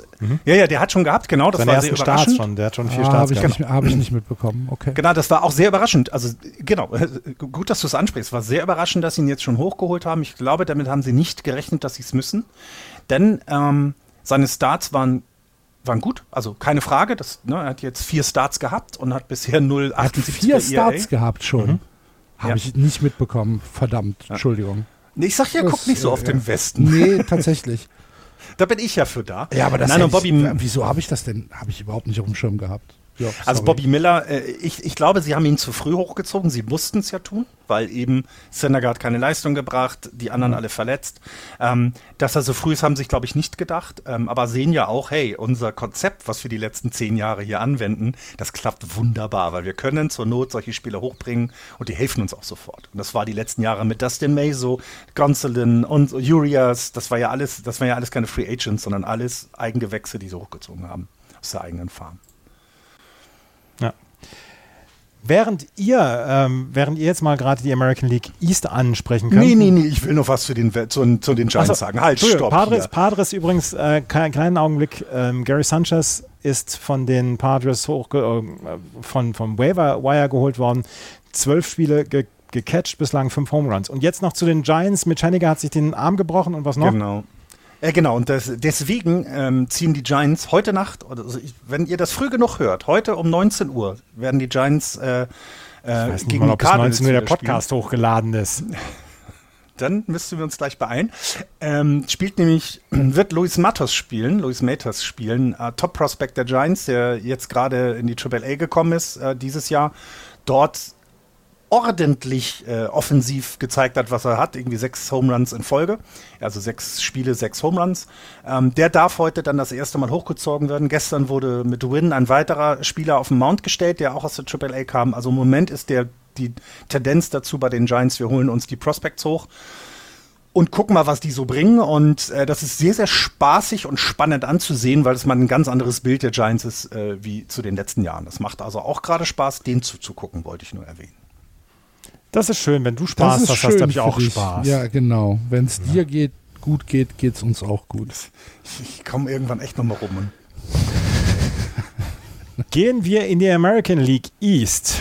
Dort haben die Tampa Bay Rays nach wie vor den besten Rekord. 48 Siege, 22 Niederlagen. Dahinter allerdings nur mit zwei Niederlagen zurück, wenn auch mit vier Spielen zurück. Die Baltimore Orioles mit 42 und 24. Dahinter die New York Yankees 39 und 29. Die Toronto Blue Jays mit 37 und 31. Und die Boston Red Sox mit 33 und 35 uninspirierter Kack-Baseball. Ich habe es gesagt, nach wie vor spielen sie uninspirierten Kack-Baseball. Das ist so äh, schwer gekommen, dass sie jetzt im Moment die zweitmeisten Errors in der Liga haben, vor den, noch vor den Mets. Und dass sie, dass Alex Cora gestern gesagt hat, dass Tristan Casas auf der First Base weniger Spielzeit bekommt und Kike Hernandez von der Shortstop-Position weggezogen wird. Für ihn ist dann, äh, warte, Pablo Reyes auf der Shortstop-Position und Justin Turner übernimmt die First Base. Mehr möchte ich zu den Boston Red Sox nicht sagen. Naja, wenigstens, wenigstens die Serie gegen die Yankees gewonnen. Das Un allerdings ja. Unglaublich frustrierende Serie gegen die Tampa Bay Rays. Mhm. Ich glaube, noch frustrierender die Serie gegen die Guardians. Jetzt gerade die Serie gegen die Rockies finde ich, find ich jetzt, relativ frustrierend auch schon. Ja, ja, das, ich habe es halt ähm, im Zeitstrahl so. wollte ich bleiben. dann halt, dann halt der Seriensieg äh, bei den bei den Yankees äh, in der Bronx. Das war, das war schön und gut und äh, hat Spaß gemacht. Und äh, jetzt zu Hause zwei, ja, fast schon furchtbare Niederlagen, One-Run-Niederlagen gegen die Colorado Rockies. Ähm, mit einer Woche Abstand unterschreibe ich den uninspirierten Kack-Baseball. So. Jetzt, du hast mich. Mhm. Ja. You had me at hello. darf, so ich denn, genau. darf ich denn in, aus Interesse, ohne zu trollen zu wollen, so will ich aus Interesse sagen, was da jetzt in der letzten Woche oder in den letzten zehn Spielen da passiert ist? Denn es war ja so, dass, gar dass nichts ist eher passiert. überrascht das ist, Nein, es ist gar nichts passiert, aber die, die Red Sox haben äh, bis zum äh, Mitte, Mitte Mai haben sie ja tatsächlich ein bisschen überperformt, haben sie mehr Spiele gewonnen, als äh, zu erwarten war. Und ähm, haben ja trotzdem ja keine, keine Bäume ausgerissen. Ähm, aber das war, das war gut und war, hat Spaß gemacht. Und seit irgendwann, ja, Mitte Mai, kommt so ein bisschen das, was Andreas halt gesagt hat, ist, die Fehler häufen sich. Es ist sehr unkonzentriert teilweise das Spiel. Es ist schlampig und es kommt einem so ein bisschen so vor, als ähm, würden sie, würden sie sagen, ach, wir haben dieses Jahr eh nichts mit, mit den Playoffs zu tun. Ähm, wir machen, wir spielen jetzt halt unseren Stiefel, aber wir gehen nicht den Extrameter. Und das ist dann halt zu wenig. Ähm, Vielleicht erklärt das dann auch so ein Seriensieg gegen die Yankees, weil sie da halt meines Erachtens völlig anders gespielt haben als zuvor gegen die Guardians. Das waren zwei oder ja, das waren zwei völlig verschiedene Serien. Von der Körperspannung her, von der, von der Körpersprache her, auch tatsächlich von der Aggressivität her. Ähm, ja, eine sie, wirkliche Erklärung habe ich nicht. Die Offensive ist halt in den letzten 14 Tagen komplett eingeschlafen bei denen. Ja. Sie, haben, sie haben zwischendurch Masataka Yoshida, ich habe es gesagt, Baseball ist zu einfach für ihn, seitdem trifft er, trifft er nichts mehr. ähm, sie haben auch von anderen gute Leistungen bekommen. Adam Duvall hatte ja diesen super Saisonstart, kommt jetzt wieder zurück. Der muss halt erstmal wieder reinkommen in das Ganze.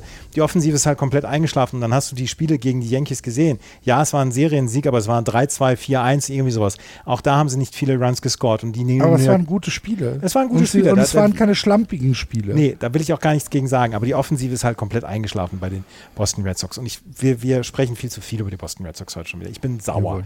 Okay. Über die, die, diese, zwei diese zwei Niederlagen gegen die Rockies haben mich sauer gemacht. Wirklich. Das, das muss überhaupt nicht sein. New York Yankees. Seit der Verletzung von ähm, Aaron Judge hinkt und hakt da die, Offen äh, die Offensive aber komplett. Sie haben niemanden, um den sie eine Offensive im Moment drumherum bauen können. Das ist so weit gegangen, dass selbst Hal Steinbrenner, der, äh, der Besitzer, jetzt mal gesagt hat, hier Leute, so geht es nicht. Er hat nämlich, ähm, er hat nämlich ganz, ganz klar hat er zwei Spieler benannt, die seiner Meinung nach komplett unterperformen. Und wenn das der Besitzer macht, mhm. da stehe ich aber, da stehe ich aber wie eine Eins da. Wenn, wenn, wenn der Besitzer sagt, DJ LeMayu und von Giancarlo Stanton. Von den beiden muss mehr kommen. Das Schöne ist, wenn sie dann im ersten Spiel nach dieser Ansage gleich beide einen Home Run schlagen in der Subway Series und dann ähm, ihr Team zu einem 7 zu 6 führen. Aber die Offensive macht große Sorgen bei den Yankees. Größtes Sorgenkind im Moment Anthony Volpe, der, ähm, der mit wirklich viel Vorschusslorbeeren geholte Top-Prospect aus der äh, Minor League, der diese Saison angefangen hat als Shortstop, aber da ein haben zweiter Derek Jeter. Ein ja, jetzt war Kannst ja, du dich daran erinnern? Ja, ja, klar. äh, aber sowohl Aaron Boone als auch Steinbrenner haben gesagt, ähm, da muss er jetzt durch. Das ist, eine, das ist ein Slump im Moment, da muss er durch. Aber er ist nicht hochgekommen, um nach drei Wochen wieder zurückgeschickt zu werden, sondern er ist unser Shortstop für die Future, für die Zukunft, für die Future. Und ähm, er wird auf jeden Fall der Shortstop der Zukunft sein und sie wollen an ihm festhalten. Ja, was sollen sie jetzt noch anderes machen? Ich weil sie derzeit sagen, niemanden was bleibt haben. Ihnen denn übrig? Genau, also auch, na, auch okay. Ich finde die Aussage ja auch nicht schlecht, dass sie den Fehler, den ja die, die Cardinals gemacht haben mit, mit äh, Green, ne? Nee, hieß er Green, den, ne, oder ne, Walker, Walker hieß er, ne, den sie jetzt zur, zur, zur Saisonöffnung hochgeholt haben mit viel Tamtam -Tam, äh, und dann, ja, Information. wieder zurückgeschickt Steigt haben. wieder unser Ferienprogramm. Ich kann nicht, ich kann einen Satz, der mit und mit viel Tamtam anfängt, kann ich nicht beenden, ohne gesagt zu haben und mit Information steigt wieder unser Ferienprogramm. Ist das pathologisch? Das ist ein bisschen. Aber das, das, das ZDF-Ferienprogramm habt ihr doch auch geguckt. Ihr seid doch in meinem Alter. Selbstverständlich. Hey Leute, so. es sind Ferien. Alle so, machen alle machen Blau von Flensburg, Flensburg bis nach Oberammergau. Oberammergau, selbstverständlich. So, Entschuldigung. Wir hatten damals keinen Fernseher. Nee, ich, ja. ähm, Nein, also du hattest in der Straße gab es einen, der hatte einen, ne? Ja. Der hat uns dann erzählt, welche Lieder gesungen wurden, genau. so. so, Florian, du wolltest, wolltest ja deinen Gedanken noch ausführen. Sonntags immer ins Kino gegangen. Ja, Drei also Kurzfilme hintereinander. Ich finde es halt gut, dass, dass, äh, dass die da auch ne, dabei bleiben, ihn da zu halten. Das ist eine gute Sache. Aber ich glaube auch, sie haben im Moment keine andere Chance. Und ganz ehrlich, wer Tim Anderson zu haben, die Yankees würden wahrscheinlich auch schnell etwas tun, ähm, um Erfahrung auf diese Position zu bringen. Denn ähm, die können sich nicht erlauben, nachzulassen ähm, in dieser Division. Ne? Da musst du jeden, jedes Spiel angehen, als wäre fast jedes Spiel angehen, als wäre es ein Playoff-Spiel. Ähm, ich glaube, das können sie sich sonst auch nicht anders mehr erlauben irgendwann. Ja. Ähm. Tampa Bay Rays sind nach wie vor on, auf Kurs für eine 111 bis 113 Siegesaison. Und das ist unglaublich. Ähm, obwohl sie, obwohl sie jetzt in den letzten Wochen ein bisschen abgekühlt sind und obwohl man sagt, ja, das, das läuft ja alles nicht mehr so, sind sie trotzdem immer noch auf der On Pace für eine 110, 112 Siegesaison. Das ist schon nicht so schlecht. Nee. Ja. Aber das, und es ist, es ist immer noch, es ist immer noch ein bisschen unter Ausschluss der Öffentlichkeit weiterhin. Das ist echt schade ähm, weil das wirklich ein Team ist, ähm, da müsste man tatsächlich ein bisschen genauer hingucken. Aber da, da, das die, meine, meine nächste Frage, machen die Rays was zur äh, Trading Deadline? Weil das ist ja etwas, was einem, was einem nicht gut über die Lippen kommt, dass man sagt, hier die, die Tampa Bay Rays sind aggressiv zur Trading Deadline die, ich glaube, die machen ihre Moves, wie sie sie immer tun. Da es wird nicht viel Spektakuläres dabei sein. Ähm, na, die werden jetzt nicht anfangen, äh, um Tam Anderson zum Beispiel sich zu bemühen. Ähm, da haben sie ja, die, sie haben ja einen relativ guten Shortstop mit Wanda ja, Franco. Äh, ich meine aber jetzt von der von der Idee her, welche Free Agents, äh, welche Spieler eventuell zu haben sein könnten von der Klasse her, von der von der vom Namen her. Ähm, es wird wahrscheinlich so sein, dass sie sich von keine Ahnung von Oakland irgendeinen Spieler holen und der schlägt er noch 20 Home Runs in der Halbserie danach und, und sowas alles eher. Ähm, ja, die werden etwas tun, die werden Lücken versuchen zu schließen, sei es, wenn noch Verletzungen dazukommen. Ähm, dann den, den Platz, den sie da oben haben, den wollen sie natürlich mit allen möglichen verteidigen, definitiv. Also wenn sie irgendwas machen, könnte ich mir vorstellen, dass sie auf die Catcher-Position mal gucken. Äh, ja, ja. Christian Bettencourt, ähm, offensiv keine, Entschuldigung, offensiv keine ähm, Waffe äh, Francisco Meira äh, sehe ich halt im Moment auch nicht, äh, dass er da Bettencourt auf, auf lange Zeit irgendwie großartig Konkurrenz macht. Ähm, ja, vom, von, von der Defensive her ist das okay, ist es sogar wahrscheinlich ganz gut, ähm, aber ausgewogen ist es nicht. Und vielleicht einen Catcher zu holen, der in Konkurrenz zu äh, Bettencourt steht, das könnte ich mir eventuell noch vorstellen. Ansonsten. Wird ja aber nicht spektakulär dann sein, nee, ne? Nee, nee, nicht, nee, ne? das wird, das wird, das wird ja, nicht ja. spektakulär, aber ähm, ansonsten sehe ich da keine, ich, ehrlich gesagt auch keinen Bedarf. Mhm. Ja, Sie haben auf der Farm noch René Pinto bei den Durham Bulls, mit das schönste Name, auch ein Film übrigens. Ähm, und ja, also ja, ich, ich, vielleicht ist das etwas, was, was da noch was passiert, weil ich glaube, die, ähm, ja, die sind jetzt sehr committed, glaube ich, in diese Saison, in diese Saison jetzt drin und da werden die nicht loslassen. Ähm, die Baltimore Orioles, eine gute Geschichte von denen, also eine der 10.000 guten Geschichten, sagen. die die Baltimore Orioles in dieser Saison haben. Äh, Gunnar Henderson in seinen letzten 72 At-Bats, in seinen letzten 22 Spielen, 3,47er Betting Average, 3,90er On-Base Percentage, 6,81er Slugging. Er und Adley Rutschman, die beiden großen Youngster der äh, Baltimore Orioles. Und wenn man jetzt im Moment Baltimore Orioles Fan ist, dann glaube ich, ist das ist eine gute Zeit. Scheint die Sonne im Moment. Ja. Aaron Hicks, elf Spiele, 33 At-Bats, 10 Hits, er ist bei 3,64er äh, Betting Average, seitdem Hits, er bei 10 den, Runs. Äh, 12 Hits, Entschuldigung, genau, so rum. Ja, 12 Hits äh, ist, auf, ist beim OPS von 11,55 on, on Base Percentage hat er eine 4,88er, ja. seitdem er bei den äh, Orioles ist. Wir haben von Change of Scenery geredet. Ich werde das weiter beobachten, weil ich finde das tatsächlich absolut faszinierend, ähm, dass, die, dass das bei den Yankees nicht hinbekommen hat und äh, so auch hier in der Defensive. Ich habe ein, zwei Running Catches von ihm gesehen in den Highlights ähm, der Spiele, in der Zusammenfassung. Also er ja nicht nur offensiv jetzt ein Teil des Ganzen ist, sondern auch defensiv da aushilft. Ich, ich bin weiter fasziniert von solchen Ding und werde das immer wieder erwähnen, wie gut er jetzt gerade bei den Orioles ist. Wie ein junger Hund, der aus dem Tierheim abgeholt worden ist. Ja. Springt ja, und der, durch der, die Gegend. Oh, was ja. für ein Vergleich. und, und, okay. in, und, in, New York und in New York wird jetzt wahrscheinlich Dings ausgebuht, Anthony Volpi.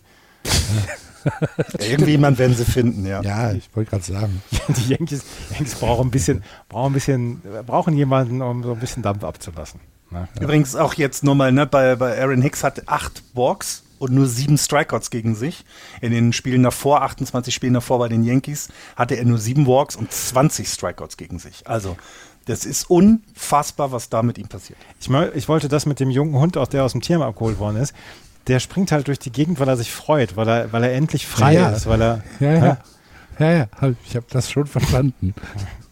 So, das war mein Vergleich zu Aaron Hicks. Wenn so, wenn so ein Labrador gerade abgeholt worden ist und das erste Mal über die Wiese laufen darf und, und Stöckchen holen darf und so. Und das ist Aaron Hicks im Moment. Der freut sich halt, freut dass er sich. endlich aus New York weg ist.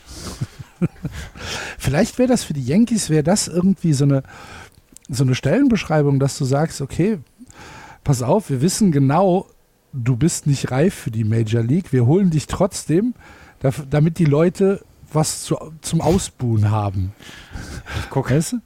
guck jetzt gerade nach der nächsten Serie der Yankees gegen die Baltimore Orioles, wo, ach ja, von, vom 3. bis zum 6. Juli spielen genau. die äh, Yankees gegen die Baltimore Orioles. Da schenkt der Hicks den Yankees erstmal das haben drei wir ja letzte Woche, ein. Das haben wir ja letzte ja. Woche schon gesagt, dass der da steht und wahrscheinlich wird es der epischste Batflip aller Zeiten werden. Der wahrscheinlich, im Oberdeck. Wahrscheinlich, wahrscheinlich wollte ich gerade sagen, wahrscheinlich wird der, wird der Schläger irgendwo im Publikum landen. Ja. Und Komm. für viel Geld versteigert kommen wir in die, National, in die American League Central. Wir müssen ein bisschen aufs Gaspedal treten, weil wir alle drei noch arbeiten müssen. Die Minnesota Twins führen mit 34 und 33 vor den Cleveland Guardians 31 und 35. Die Chicago White Sox 29 und 39. Die Detroit Tigers 27 und 37. Und die Kansas City Royals mit 18 und 49. Neuer Inhaber des schlechtesten Records in der Major League. Ähm, acht, in Folge, acht in Folge verloren. Folge ja. verloren. Ja. Ja. Carlos Correa hatte letzte Nacht seinen ersten Walk-Off-Hit in einer Regular Season. Er war selber schnell dazu zu sagen, es war mein erster in einer Regular Season. Ich habe genauso viel wie David Ortiz in der Postseason. Äh, er hat auch das mit einem epischen Batflip gefeiert, plus Ja. dem Zeigen auf seine Uhr. Äh, es ist Zeit. Und äh, das war ziemlich cool. Gegen die Milwaukee ja, aber Brewers. auch ziemlich posig halt. Natürlich. Let, the, let the kids play. Ne? Ja, ja. Ich Ja, habe ja. also gegen, gegen, gegen die Aktion letzte Nacht hatte ich auch überhaupt nichts. Ja? Ja. Wenn, wenn du gegen Corbin Carrolls äh, spektakuläres Haar nichts hast, dann lass mir doch bitte auch me- meine wenigen, äh, also dass ich nichts dagegen habe, dass das Carlos Correa, der bislang eine schwierige Saison hatte, dass er jetzt einen Walk-of-Hit ordentlich gefeiert hat. Ja, okay. Das einzige relevante Team derzeit, die, die Twins, finde ich. Ähm, das sieht alles Und andere. Sieht, die sind es nicht. ja, genau, die sind es nur, weil sie. Ja, ja, ja. Aber das gleiche, das gleiche Run-Differential wie die äh, Baltimore Orioles zum Beispiel. Ja. 42, plus Ja. 42, die Orioles plus 43. Ja, aber ein Spiel über 500 und, Ja. Divisions und Divisionsführender. Ja, ich glaube, Sagt da halt ist, alles über die Central aus. ja, natürlich, aber ich glaube, da ist auch eine ganze Menge Pech dabei bei den Minnesota Twins, dass sie eigentlich mehr Spiele hätten gewinnen müssen mit dem Offensiv-Output, den sie haben bislang. Es gibt eine, äh, eine Lackzahl, ich gucke mal gerade, die, äh, die quasi vergleicht, wie würde nach der Simulation die Anzahl der Sieger ausfallen und wie ist es dann in Wirklichkeit. Und die Twins, jetzt finde ich sie hier nicht. Die so Twins weit sind in? One-Run-Games bei 6 und 11. Das ist ein bisschen Teil des Problems. Ja. Ja, ja, kann jetzt, also äh, äh, eine positive Run Differential zeigt ja auch immer, dass du, ähm, dass du was drauf hast. Ja, die sind bei minus vier bei der Lackzahl. Das heißt, sie haben äh, vier Siege weniger, als sie So. nach der berechneten Stärke hätten. Und dann bin ich bei dir, dann ist das etwas, was eben manchmal dann mit Pech zu tun hat. Und ich sag mal, gut, wären sie jetzt vier Spiele besser, würden wir sie immer noch nicht als einen der Favoriten, äh, die American League äh, insgesamt zu gewinnen, rechnen. Aber es würde schon mal anders aussehen. Das, da hast du recht. Ja. Also kann auch, ist auch viel Pech dabei. Ähm, eine, eine, eine Sache zu ähm, Chicago White Sox. Liam Hendricks, der ja zuletzt äh, zurückgekommen ist nach seiner Krebsbehandlung, ähm, ist jetzt auf der Injury List wegen einer ähm, wegen äh, Ellbogen wegen einer Ellbogenverletzung und hat allerdings wohl kein Structural Damage, wie die Amerikaner es nennen. Also es muss keine Tommy John Surgery in seinem Ellbogen geben. Er hat jetzt eine Plasmainjektion bekommen, musste das allerdings vorher mit dem Onkologen dann noch äh, besprechen, weil er noch in Remission ist, also weil er noch ähm, in der Behandlung ist für seinen Krebs. Und das ging aber wohl. Und die Behandlung hat er jetzt bekommen. Und jetzt hofft man, dass er nicht zu lange ausfällt, weil die, ähm, die Auftritte, die er hatte nach seiner Rückkehr von der Krebsbehandlung, waren gut und waren vielversprechend. Ja. Und da hofft man jetzt, dass er äh, nicht so viel Zeit verliert. Aber Liam Hendricks sagt ja auch, ähm, dass dieses Jahr halt ein No-Pressure-Year ist. Ja, ja. Ne? Weil er Ja. halt gerade zurückgekommen ist und äh, es gibt keine Timeline, ähm, sondern er sagt, ähm, er wird nur zurückkommen, wenn alles geklärt ist und wenn, ähm, äh, wenn wirklich äh, klar ist, dass er verletzungs- und schmerzfrei äh, arbeiten kann. Und ähm, er sagt selbst, dass er sich keinen kein, kein Druck auferlegt und äh, ich bin mir ziemlich sicher, dass die White Sox das genauso sehen und äh, dass sie Liam Hendricks in diesem Jahr äh, alle Zeit der Welt geben, um äh, anständig wieder Baseball spielen zu können. Und sowas kann ja passieren, jetzt Mhm. unabhängig davon von der Vorerkrankung. Äh, die Ellbogengeschichte hat ja nichts mit dem Krebs zu tun. Hoff Nein. Hoffentlich Nein, jedenfalls. nein, nein, halt, da, ne? davon genau, ich, davon nicht. Genau. Und äh, dann soll man ihm halt einfach ähm, die Rekonvaleszenzzeit geben, die er braucht, weil ähm, so ein Körper, der mit, mit Krebs zu tun hat, reagiert auch auf andere Verletzungen anders Mhm. als ein völlig gesunder Körper. Und ähm, da wird es wahrscheinlich eine Zeit dauern, aber dann ist es halt so. Und wenn er dann wieder gesund ist und äh, wieder zurückkommt, dann ist es immer noch eine gute Geschichte für die White Sox. Ja, Ja. beste Geschichte, beste Geschichte in der, in der MLB dieses Jahr, ne? Dass er wieder zurück ist nach so kurzer Zeit, das ist einfach, das ist einfach herzerwärmend schön. Ähm, eine Frage zu der gesamten Division. Haben wir nach den, also bis auf die Twins, haben wir denn hier nur Bayer? Seller. Seller. Äh, Seller, Entschuldigung, nur Seller? Ja, ich habe an Twins gedacht, Bayer. Also haben wir denn hier nur Seller, weil ich sehe kein Team. Ich glaube schon, Also dass die Cleveland Guardians ein bisschen was machen würden, sollten sie nach wie vor äh, Möglichkeiten haben, Richtung Ende Juli, dass sie noch, ähm, dass sie noch zweieinhalb oder drei Spieler außerhalb der AL Central sind, weil es ist nirgendwo so leicht, die Division zu gewinnen und es ist nirgendwo so schwer, in die Playoffs zu kommen, wenn du nicht der Divisionssieger bist. Ja. Ja, ich, ich war bei den White Sox, ne, zehn Spiele unter 500, das ist ein langer Weg. Die Tigers auch anders, mit anderen Erwartungen, glaube ich, in die Saison gestartet. Die sehe ich aber zum Beispiel nicht, dass die plötzlich da viel abgeben würden.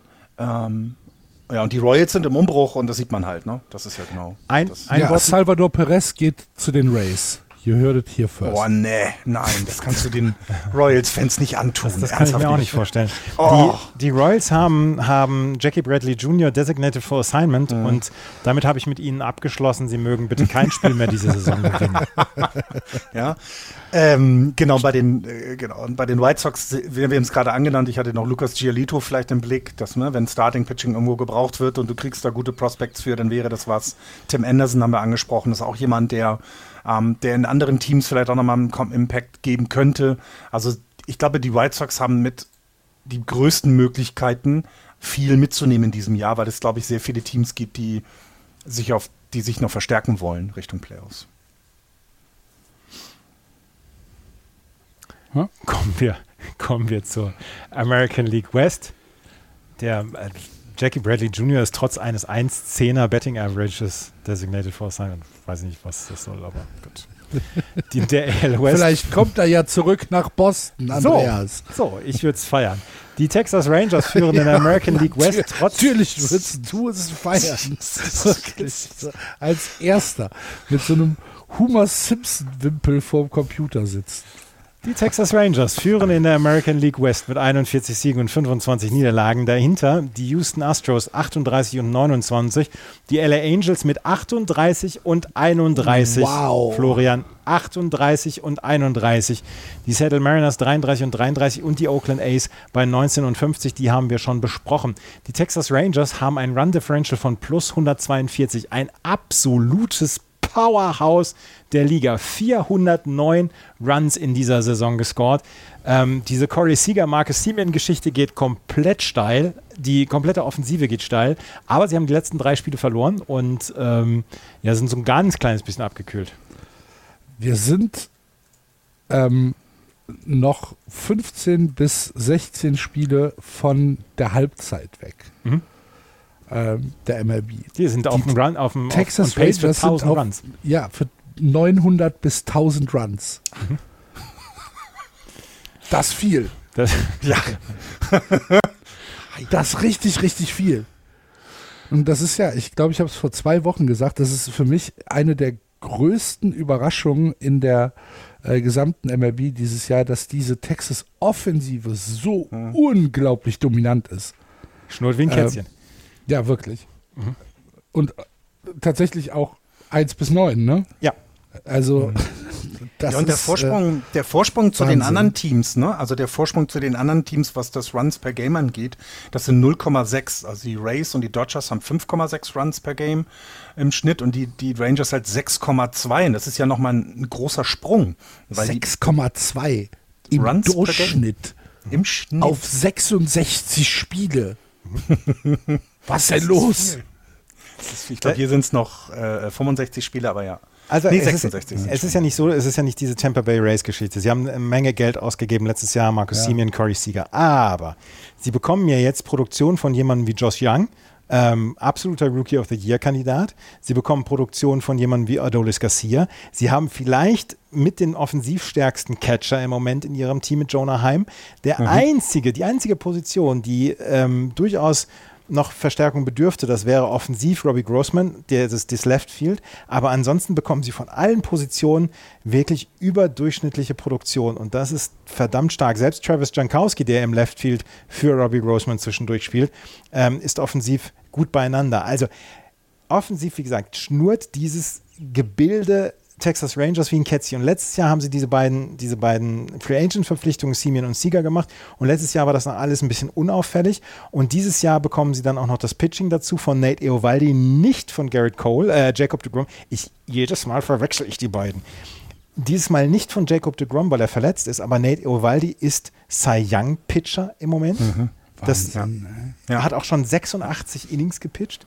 Sie bekommen fantastische Produktion pitching-wise von John Gray. Ähm, Dane Dunning ist, ist gut dabei, der hatte allerdings auch erst sieben Starts. Martin Perez ist ordentlich, der Andrew Heaney ist ordentlich, die bringen Innings. Nichts gibt es da im Moment zu kritisieren bei den Texas Rangers, meiner Meinung nach. Nee.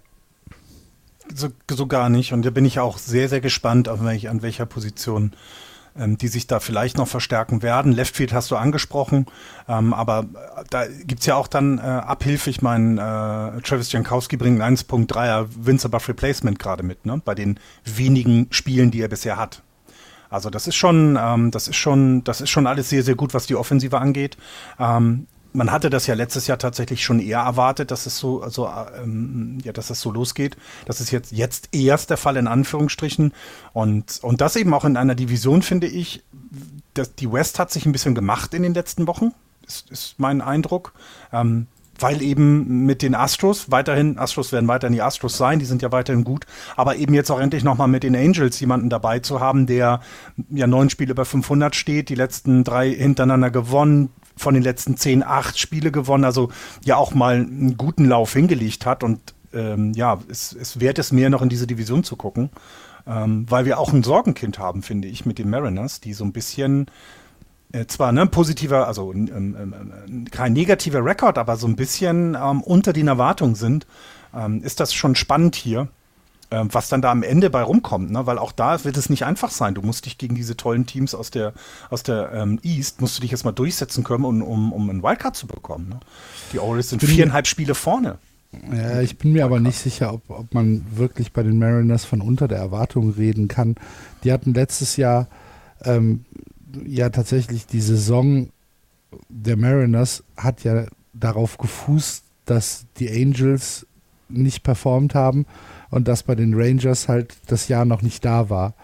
Ähm, jetzt sind die Rangers nochmal einen Schritt weiter gegangen und äh, sind halt deutlich über den Mariners, also auch von der von der reinen vom reinen Personal her wirklich deutlich darüber. Und die LA Angels waren es halt eigentlich schon die ganze Zeit und haben halt nicht performt. Und jetzt haben sie halt mal einen Run. Mh, hm, 14. Juni 38 und, ein, äh, und 31, sieben Spiele über 500.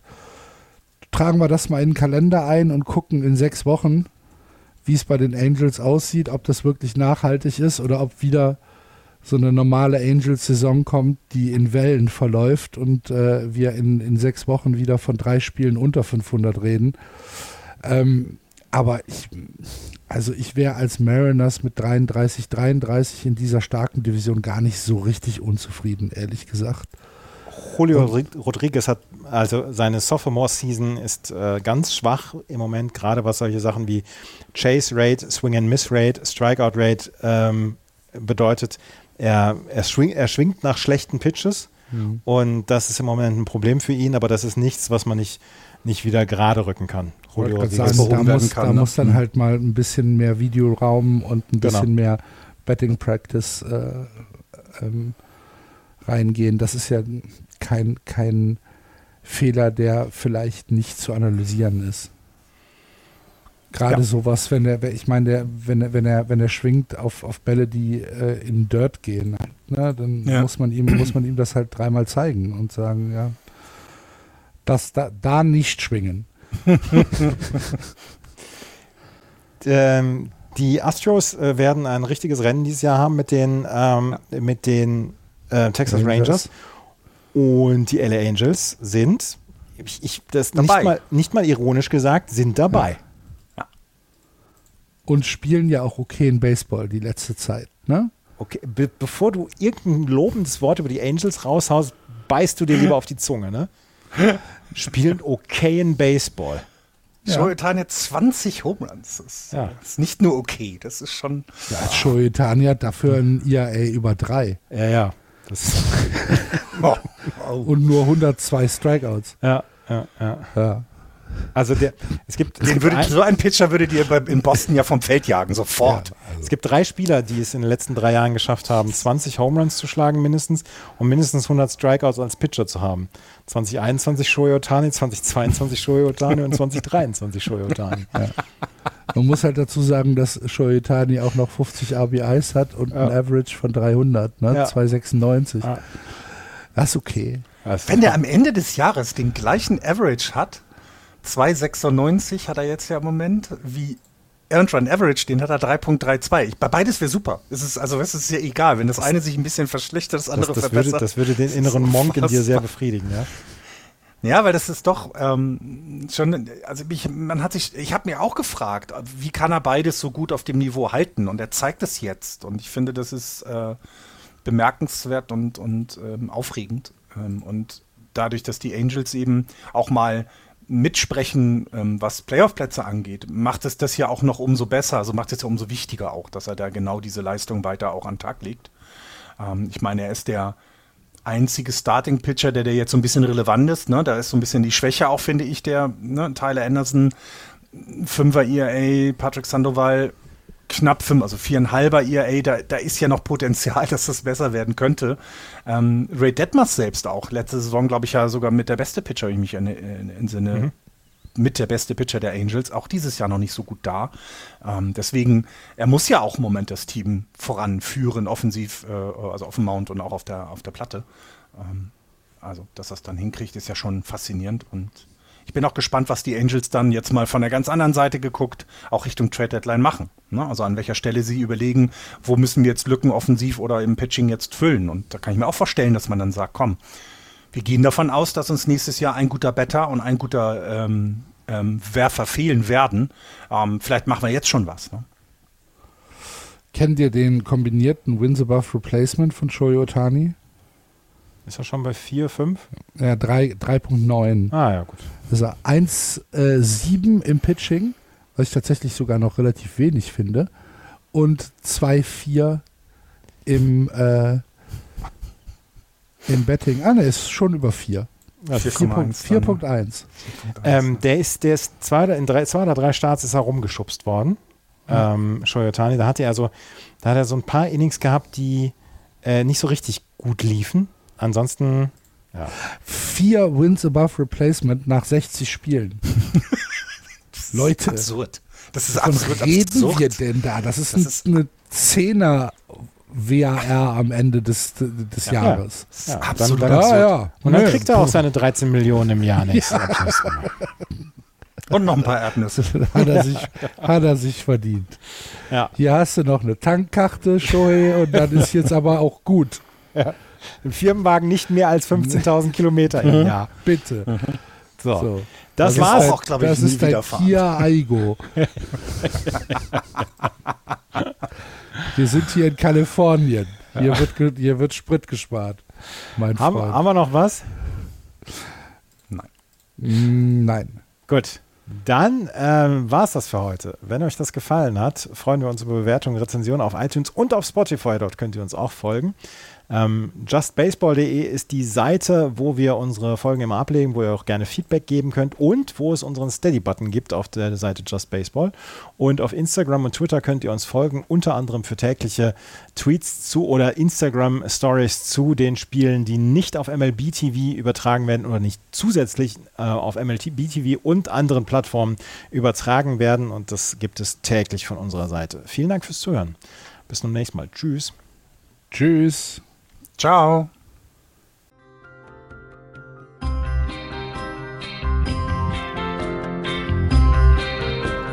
Das war Just Baseball. Ihr findet uns auf justbaseball.de, bei Facebook, bei Twitter und natürlich bei iTunes.